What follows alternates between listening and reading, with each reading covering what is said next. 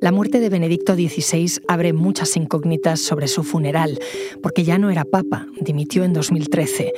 Así que ahora el Vaticano, uno de los estados más opacos del mundo, donde cada detalle esconde una lucha interna, tiene que cambiar su protocolo para adaptarse a una situación inédita.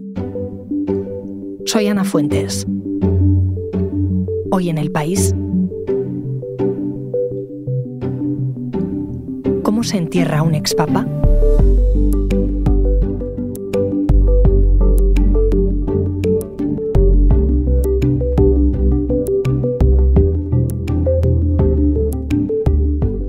Si hay alguien que sabe mucho sobre este tema es Juan González Bedoya, colaborador del país. ¿Qué tal, Juan? Hola, ¿qué tal? El de Benedicto XVI es un entierro inédito porque su puesto de papa no queda vacante. ¿Eso cambia en algo la ceremonia, Juan? Completamente, completamente. Benedicto XVI no es papa. Vamos a enterrar a, una persona que se llama Ratzinger, que fue papa, y que dimitió y tendrá, como es lógico, un, entierro muy solemne. No sé si irán muchos jefes de Estado o no, pero no vamos a enterrar un papa, vamos a enterrar a un espapa. Fino alle 8 di sera sono ancora poi non più. Sono semplicemente un pellegrino de manera que la ceremonia va a ser completamente distinta. Por ejemplo, no va a intervenir el camarlengo. El camarlengo es una figura que asume el cardenal que el, papa anterior haya decidido eh, que eh, una vez muerto asume todo el poder en el Vaticano y es el que certifica la muerte del papa reinante, es el que dirige eh, las ceremonias, el que decide quién va a celebrar el funeral, todo. En este caso, como es lógico, como no es papa, no hay camarlengo. El camarlengo ahora mismo es un cardenal irlandés que ha ejercido su, mando en Estados Unidos y que está en Roma, el cardenal Farrell, y no va a intervenir. Sí parece lógico que la ceremonia, el funeral y todo el proceso lo dirija el papa reinante Francisco. Es decir, que Francisco va a oficiar el funeral de Benedicto de la misma forma que Benedicto ofició el de Juan Pablo II en 2005. In nomine Patris et Filii et Spiritus Sancti. Tú aquello, Juan, lo viviste. Yo recuerdo que todo se paró. Estábamos muy preparados porque era una muerte anunciada. Todo estaba preparado. Eh, Ratzinger, que era la gran figura, lo tenía bien previsto. Juan Pablo II no fue un papa cualquiera, reinó durante 30 años, eh, recorrió todo el mundo, dejó mucha huella, muchas encíclicas, muchas decisiones y eh, su muerte era una muerte anunciada, llevaba dos o tres años prácticamente en agonía. Carissimi fratelli e sorelle, alle 21.37 y el funeral y el entierro de Juan Pablo II no se va a repetir. Asistieron decenas de jefes de Estado, eh, actores, figuras de, del cine, figuras de la canción, figuras de la literatura. Fue un entierro pues eh, muy difícil de, de, repetir. Desde luego, con Ratzinger no, no es el caso porque, insisto, Ratzinger no es papa. Por tanto, Francisco, que es el papa, hombre, va a organizar unas ceremonias eh, solemnes y multitudinarias, pero va a intentar que no parezca que está enterrando al papa. El papa es él. ¿Cómo suele ser el protocolo? Es complicado y muy tradicional y muy, muy antiguo, pero se mantiene. Algunas de las cosas ya no se mantienen, ¿no? Lo de la vela. ¿Cómo es eso de, la vela? Cuéntame. El camarlengo, una vez que es avisado de que el Papa ha fallecido, se acerca al Papa eh, con una vela encendida y, comprueba, certifica sin ningún género de duda que el Papa está muerto. Si la vela se le acerca a la boca y a la nariz y si la vela, la llama de la vela no se mueve, no se mueve y la vela está encendida, como es lógico. Eh, si no se mueve es que el Papa ha muerto. Eh, a partir de ahí ya empieza eh, el resto de la, ceremonia. empieza el velatorio, se colocan cuatro cirios a los pies de la cama, se, el camarlengo retira eh, el pañuelo que cubre el rostro y llama, por cierto, llama tres veces al Papa por su nombre de pila para certificar de nuevo que el Papa no le contesta. Toma inmediatamente del, del, dedo el anillo del pescador, lo rompe con un, con un martillo, eh, el anillo es el símbolo del poder pontificio, eh, la rotura esa es el símbolo de, que el reinado ha concluido, el, anillo queda machacado y a partir de ahí ya se produce el anuncio al pueblo católico. Y entonces, cuando se anuncia, ¿qué pasa? Suenan las campanas en todo el orbe católico.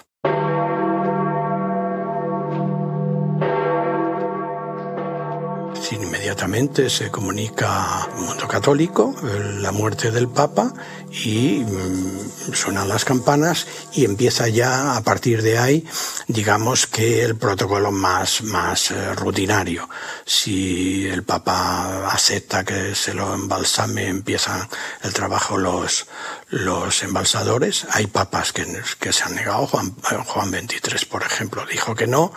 Eh, se hacen algunas de las fotografías, está prohibido hacer fotografías, pero delante de Lengo eh, dará algún permiso para fotos oficiales y una vez que una vez embalsamado eh, y vestido con la sotana blanca, la mitra, ah, toda la parafernalia de, un señor que ha sido eh, como un emperador y que viste como un emperador romano, el cadáver es llevado a la capilla Sistina escoltado por los prelados que estén allí, que ya habrán llegado muchísimos. En Roma viven prácticamente un tercio largo de los cardenales, que son 120 ahora mismo, cardenales en activo, lo acompañan con cirios eh, y es colocado debajo del juicio final donde los fieles a partir de unas horas más tarde empezarán a rendirle el último tributo.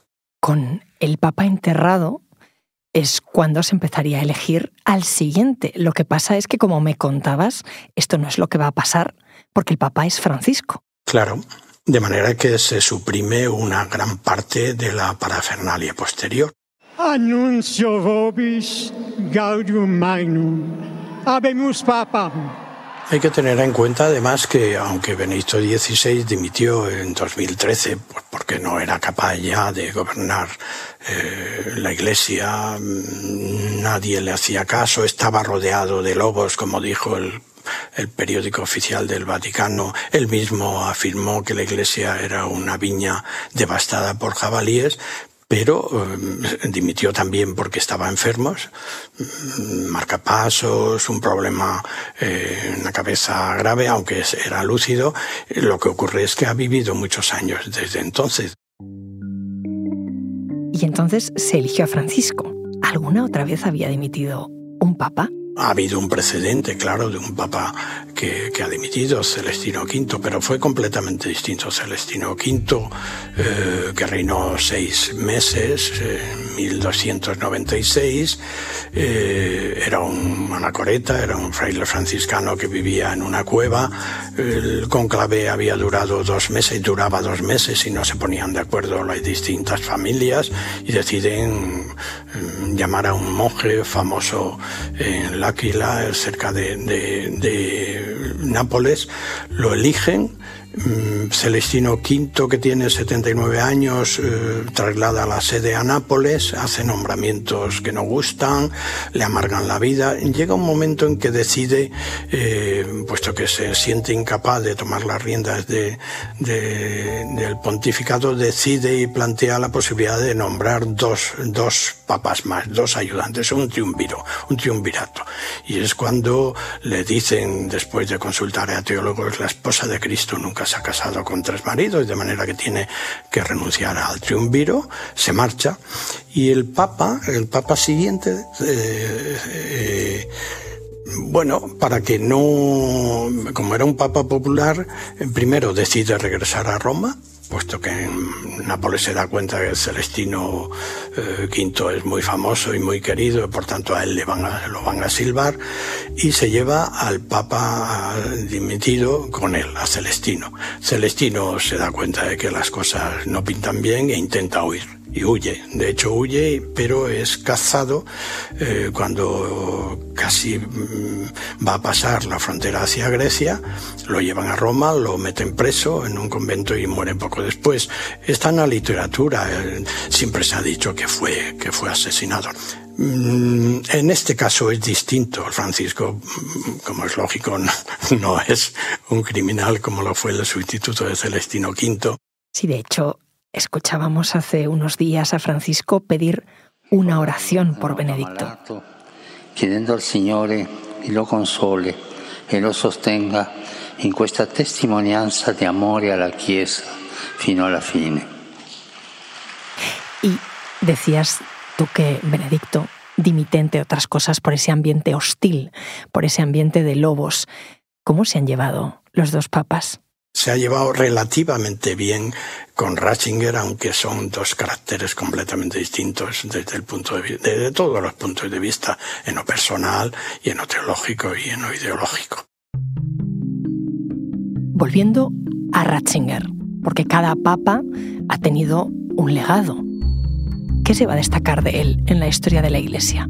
Es un papa de dos caras es un papa de dos caras. En primer lugar, es un gran intelectual, de eso, de eso no cabe la menor duda. Tiene medio centenar de libros, algunos de ellos importantes. Antes de ser cardenal, este era un teólogo progresista progresista. De hecho, firmó un documento contra el celibato obligatorio de los sacerdotes, criticó la encíclica de Pablo VI sobre la píldora, prohibiendo la píldora.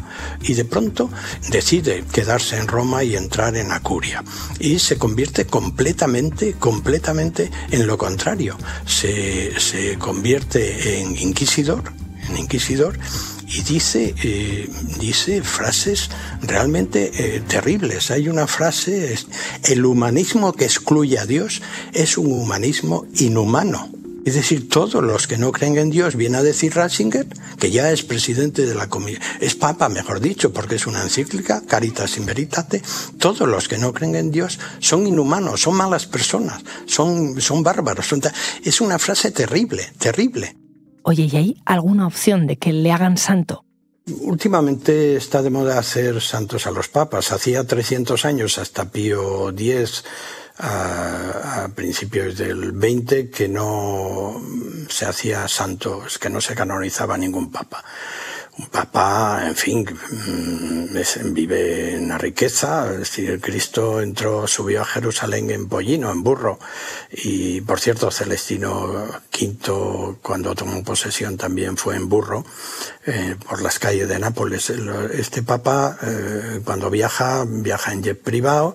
Cuando vino a Valencia, que es una de las piezas del escándalo Gürtel, estuvo 24 horas y a la inauguración de la Jornada Mundial de las Familias, se gastaron 25 eh, millones de, euros.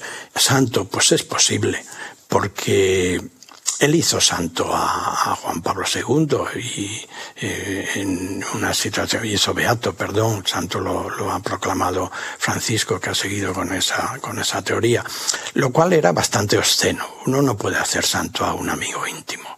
No no puede elevar a los altares como modelo a un amigo íntimo que además al que acusas de haber dejado la, la iglesia mezclada en temas de suciedad, en encubrimientos, en abusos. Juan Pablo II deja la iglesia absolutamente desbaratada, desbaratada. Y va a Ratzinger y lo inicia el proceso de beatificación que ha culminado eh, Francisco. Con la muerte de Ratzinger, Juan, muere también una era en la Iglesia. Probablemente se vaya a decir, yo no estoy de acuerdo. Yo suelo decir que no hay más que se aparezca un obispo que otro obispo. y por tanto no hay más que se parezca un papa que otro papa. Es verdad que Francisco, que viene del fin del mundo y que de joven fue peronista y que es un hombre bueno, aparentemente majo, llano, abierto, aficionado al fútbol, eh, probablemente peor teólogo que Ratzinger, pero mucho más humano. Sin embargo, cuando fue arzobispo en Buenos Aires y sobre todo cuando fue prepósito, cuando fue jefe de los jesuitas en Argentina, fue un hombre duro, con, con trayectoria complicada, con relaciones con los criminales dictadores de de Argentina. Por tanto, son dos caracteres completamente distintos, pero se parecen muchísimo. De hecho, Francisco no ha cambiado la doctrina, no ha mejorado la situación de la mujer en la iglesia no ha apaciguado el celibato obligatorio de los sacerdotes. Sí es verdad que, por ejemplo, en el tema de los divorciados vueltos a casar, ha permitido que vuelvan a la comunión con la Iglesia. Creo que Francisco también se quiere jubilar, está harto. Y además cuando fue elegido anunció que eh, pensaba estar cuatro años. Bien, es verdad que entonces se suponía que el Papa iba, el, el Papa dimisionario iba a morir. El Papa ha durado muchísimo y por tanto él no ha tenido más remedio que sobrevivir, porque, que soportar y, permanecer, porque sería impensable tres, tres dimisiones, tres papas dimitidos. Pero estoy convencido que el papa que tiene dificultad de movilidad está muy bien eh, intelectualmente, estoy convencido que quiere marcharse. ¿Qué es lo que le pesa? ¿Por qué quiere marcharse Francisco? A Francisco le pesa, en primer lugar, la edad. En segundo lugar, él es consciente de, eh, de, que gran parte de la iglesia que le dejó Ratzinger está en contra y, además no es capaz de llevar adelante la reforma de la curia. Él es consciente de unas dificultades para él insoportables porque no se las esperaba. Y además a Francisco le pesa eh, el tema de la pederastia. Él, ha añadido algunos aspectos importantísimos a la decisión de tolerancia cero de Ratzinger. Ha ordenado a los obispos que se abran, que abran eh, los archivos, que den eh, la información y los obispos se resisten. En España los obispos no lo obedecen claramente, no lo obedecen. En eso Francisco ha fracasado estrepitosamente. A Francisco dices que le pesa el tema de la pederastia. Desde luego, los últimos años de la Iglesia, de estos dos papas, eh, han estado marcados por este escándalo, eh, como bien hemos cubierto en este periódico, pero parece que hasta en esto ha habido un combate, ¿no? Un combate que viene de lejos, claro, de aquellos eh, polvos vienen estos lodos, todo, todo viene de lejos, eh, todo viene de lejos, no nos engañemos, siglos de, de, abuso. ¿Por qué? Pues porque los sacerdotes se creen representantes de Dios en la tierra y por tanto con poder.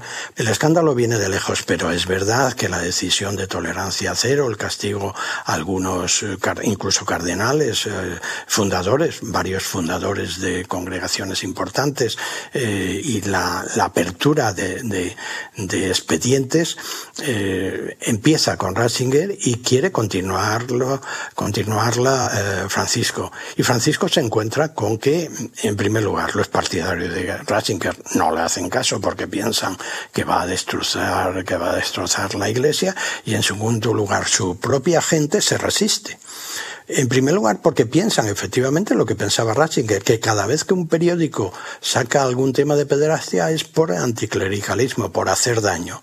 Y en segundo lugar, porque los obispos no quieren abrir los, los archivos. Es que ya ya el informe de mil y pico páginas contando que el propio eh, Ratzinger, cuando era arzobispo de Múnich, y su hermano el sacerdote Georg habían encubierto en el tema de la pederastia, eso ya ha hundido definitivamente la moral de combate que tiene este papa, que yo creo que está muy cansado. Mi, mi opinión es que está muy harto y que se va a marchar. Y que el futuro es, eh, es, es malo. ¿eh? El papa que va a venir es un papa de la Edad Media, es un papa que va a retroceder, que va a volver a, a lo que estamos acostumbrados en el pontificado romano. Juan, muchísimas gracias. Gracias, ha sido un placer. Muchas gracias.